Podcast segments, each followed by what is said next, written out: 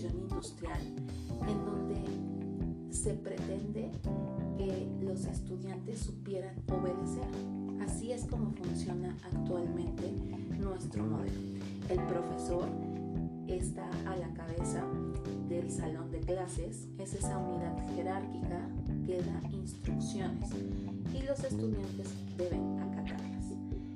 Como lo hemos visto al paso del tiempo, es un modelo que no funciona, por lo cual necesitamos urgentemente renovarlo, aunado a las condiciones que se han dado durante estos últimos meses con esta contingencia sanitaria y solo ha, se ha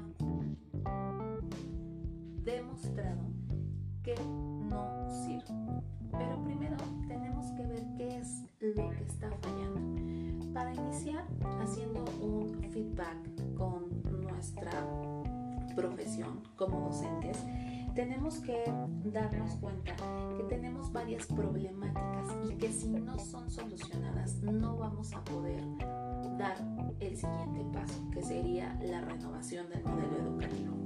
Primero que nada, tenemos una problemática en cuanto a los candidatos para esta noble profesión. Derivado de las malas condiciones laborales y de los sueldos tan castigados eh, pues que se provee en esta profesión, hay una fuga de candidatos.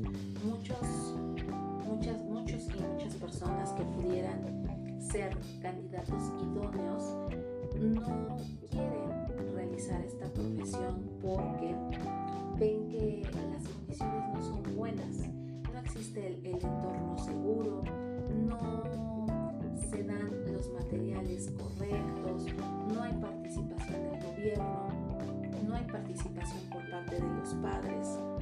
Entonces se ve en una disyuntiva de trabajar completamente solo bajo estas condiciones o mejor buscar otra alternativa. Por otro lado, también tenemos esta parte de los salarios. Eh, pues son un poco castigados en esta parte. Eh, la mayor parte de, la, de los trabajadores del Estado son, son docentes. Entonces en esta parte pues es un poco complicado poder darle las prestaciones que, que deberían de tener, ¿no? Aunado, bueno, pues a las políticas que se dan en nuestro país. Otra dificultad que podemos encontrar es que es una realidad que la plantilla docente estaba conformado por la mayoría por mujeres. Sin embargo, actualmente y con esta apertura y empoderamiento, las mujeres han podido acceder a otras carreras, por lo cual pues se ven en esta necesidad de mejor elegir otro camino, el cual le va a dar una mayor proyección y un mayor salario. Si estas problemáticas antes mencionadas no son resueltas, va a ser complicado que podamos dar el paso hacia un nuevo modelo educativo, un modelo donde el profesor tendría que ser más que una unidad jerárquica, un facilitador, una pieza clave en la construcción del conocimiento del alumno. Sin embargo, el papel principal en el aula de clases la debe de tener el alumno, porque hay que comprender que cada uno aprende de una manera diferente, con un tiempo totalmente distinto. Entonces, para concluir con este tema, debemos dejar claro que es primordial la solución de estas problemáticas en nuestra profesión para poder estar preparados, para poder aportar nuestros conocimientos y llevar a buen puerto un nuevo modelo que le permita a los estudiantes potencializar sus talentos. Muchas gracias y nos vemos la siguiente vez.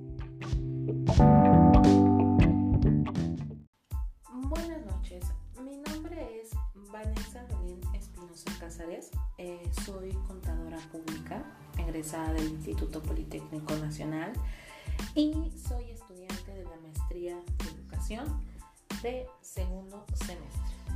En esta ocasión vamos a hablar en este podcast sobre los retos que tiene la educación en el siglo XXI. Es una realidad que como docentes debemos de cambiar completamente la estructura pedagógica que se venía dando, ya que nos hemos encontrado con que es obsoleta, es vieja y no tiene nada interesante para los nuevos estudiantes. Eh, necesitamos liderar estas nuevas aulas, generar condiciones para que los estudiantes puedan adquirir los conocimientos, para darles armas, para que realmente obtengan conocimientos que los ayuden a tener eh, pues mejores salarios, mejores conocimientos y esto, y esto se traduzca en una mejora en su calidad de vida. Eh, nosotros como docentes debemos de abrir la puerta para que los alumnos conversen con nosotros, para que se pueda dar un, eh, me gusta esta palabra, codiseño de las clases, que los alumnos se acerquen y tengan esa confianza de decirnos qué es lo que ven bien y sobre todo qué ven mal, qué les gustaría cambiar, porque esa va a ser la única manera en que vamos a poder lograr que los alumnos comprendan los contenidos.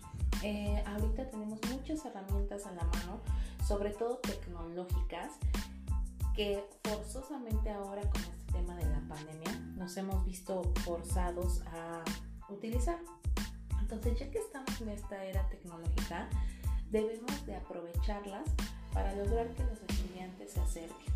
También un punto muy importante es que los estudiantes están más que comprobado que aprenden de diferentes formas. Ahorita el nuevo modelo que ocupamos es más que nada de memorizar. Y si bien eh, un alumno memoriza un contenido, pasa un examen, saca 10, pero es, un, es una información que seguramente ya en dos semanas o en un mes ya no se va a acordar. Es importantísimo que a la hora de realizar nuestras planeaciones tengamos como objetivo el para qué le sirve al estudiante. Ese es uno de, las, de los grandes retos que tenemos como docentes.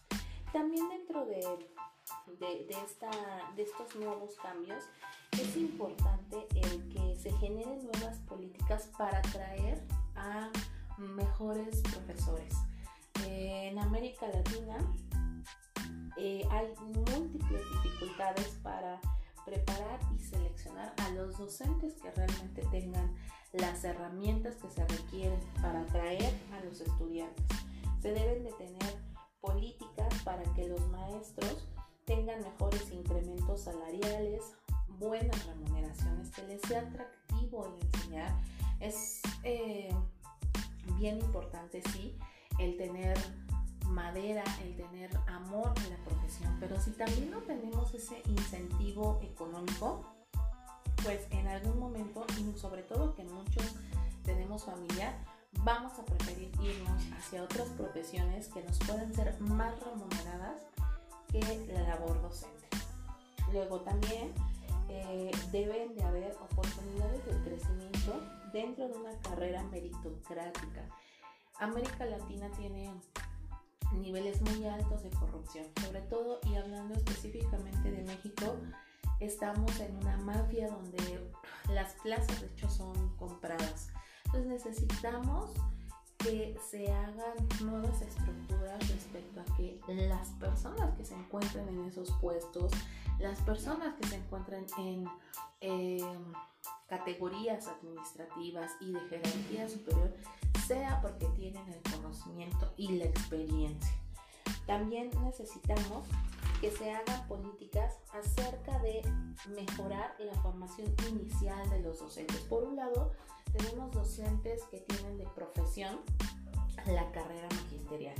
Entonces, que se apliquen exámenes correctos y concretos para que se seleccionan a los candidatos más talentosos. Por otro lado, también tenemos a los docentes, y aquí yo me incluyo, que tenemos formación en otras carreras.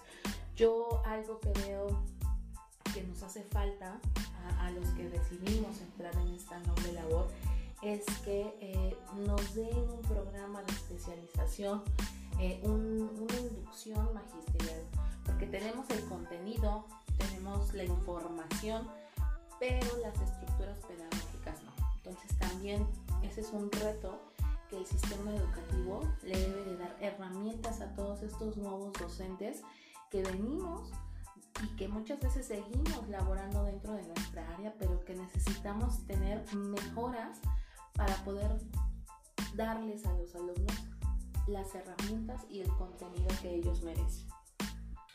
Por último, también se debe de eh, gestionar políticas para seleccionar mejores candidatos y apoyar a los docentes que ya se encuentran dentro del sistema educativo. Eh, se requiere que se, se, haga concursos de ingreso y designación de docentes a las escuelas, sobre todo escuelas que necesitan maestros este, talentosos, ¿no? Eh, aquí en México tenemos mucha necesidad de que vayan maestros efectivos a las diferentes aulas. Entonces es una de las situaciones que necesitamos mejorar. Por mi parte eso es todo. Eh, les agradezco mucho la atención y nos vemos la próxima para seguir hablando sobre los retos a los que nos enfrentamos en este siglo XXI. Muchas gracias.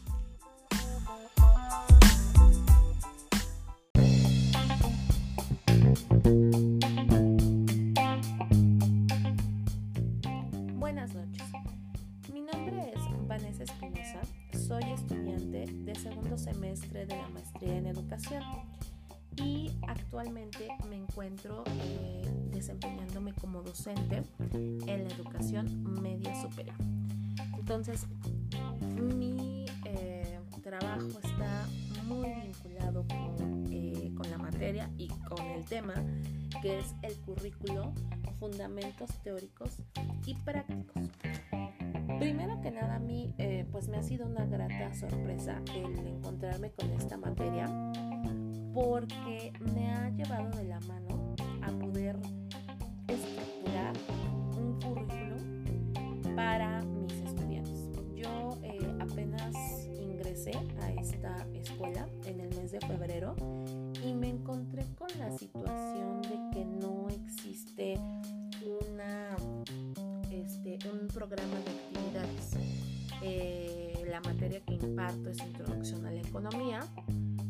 embargo, no hay, eh, pues no hay una construcción ni una guía que me indicara qué temas dar, ¿no? O sea, tuve yo que buscar desde lo básico y empezar a estructurar un, plan curricular para, pues para mis estudiantes, ¿no? Para que me sirviera de guía y de eje para yo poder este, impartirles la materia lo mejor posible.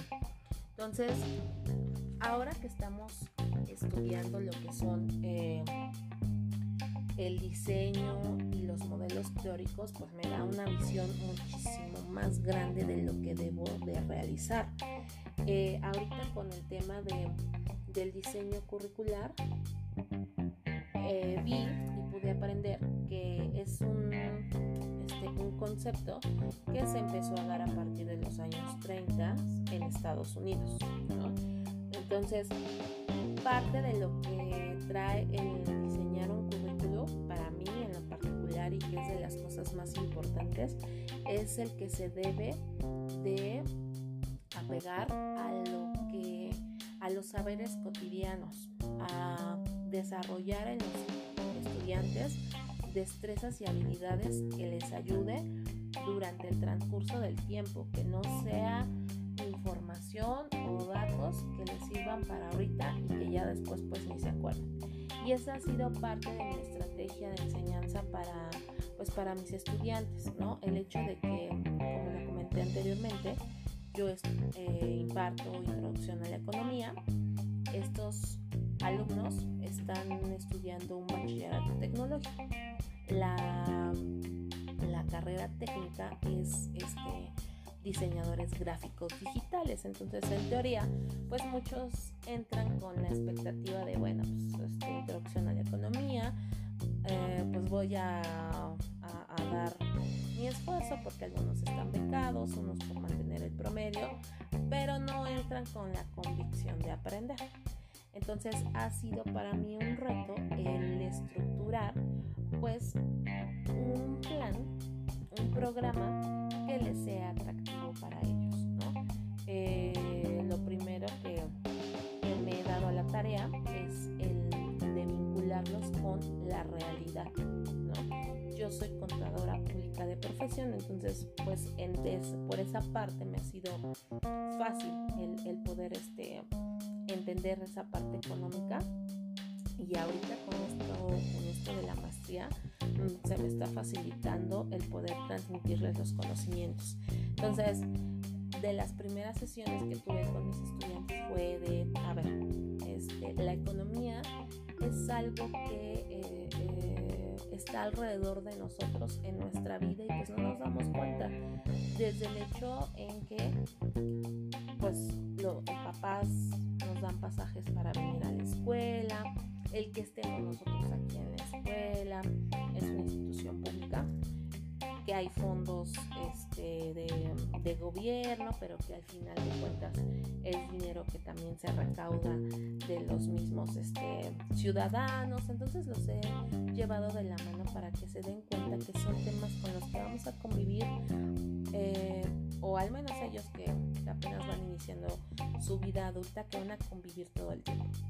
Entonces, esta parte de cómo eh, estructurar eh, el currículo, la verdad es que para mí ha sido fabulosa.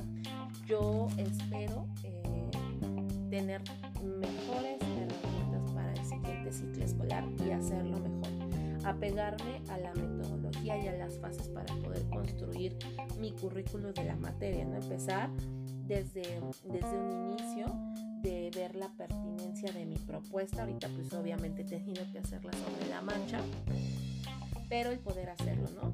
El análisis, el diseño que ya pues está más que realizado, la implementación ya la tengo, entonces es más que nada pulir el, el currículo que ahora tengo, ¿no? Entonces mis expectativas son de que, sí, que el siguiente ciclo escolar mis alumnos todavía mejoren. Ahorita tienen muy buenos conocimientos sólidos, pero yo espero que el siguiente ciclo escolar lo, hagan, lo hagamos. Eh, por esta ocasión es todo. Espero que esta pequeña experiencia y vinculación con, con esta materia, que me está gustando muchísimo, este, sea de utilidad. Muchas gracias y buenas noches.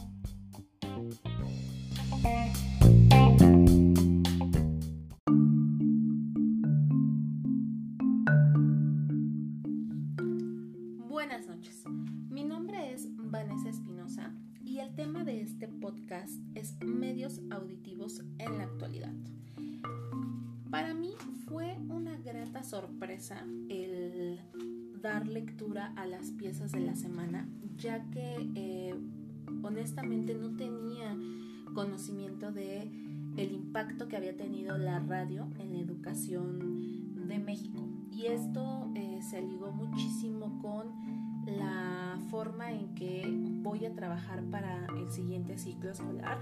Ahorita me encuentro de vacaciones dos escuelas donde imparto clases, pero justo ahora que estoy revisando pues eh, los instrumentos de evaluación, la secuencia didáctica, me encuentro con cómo voy a abordar los temas eh, pues el siguiente semestre y el siguiente año que hay ahí. En una escuela es por año y en la otra por semestre. Encuentro que eh, estoy preparando materiales auditivos porque me he dado cuenta, no sé si sea un tema de post pandemia o porque estamos teniendo un cambio en esta generación de estudiantes, pero me puedo percatar que la mayoría de los jóvenes prefieren escuchar contenido no verlo, no leerlo, no verlo tanto explicado escuchar eh, información y después tener una retroalimentación con todos los compañeros y con el docente. Entonces, la verdad es que estos medios como el podcast a mí en lo personal me están ayudando mucho a interactuar con mi estudiante de mi parte para transmitirle conocimientos como de parte de ellos. Eh, el año pasado yo no hice material auditivo, pero sí realicé actividades donde ellos me proporcionaran retroalimentación de temas y resultó bastante favorable. La verdad es que es un medio donde los alumnos pues se pueden eh, desarrollar lo que piensan, ¿no? Entonces, creo que como a manera de conclusión, eh, a pesar de que tenemos 100 años de diferencia con... Eh, eh, en el momento histórico en que se implementó la radio, ahorita estamos teniendo otra vez esa necesidad de tener elementos auditivos para captar la atención del estudiante. Eso es todo por mi parte. Espero que tengan una excelente noche y que nos veamos nuevamente en otro material. Hasta luego.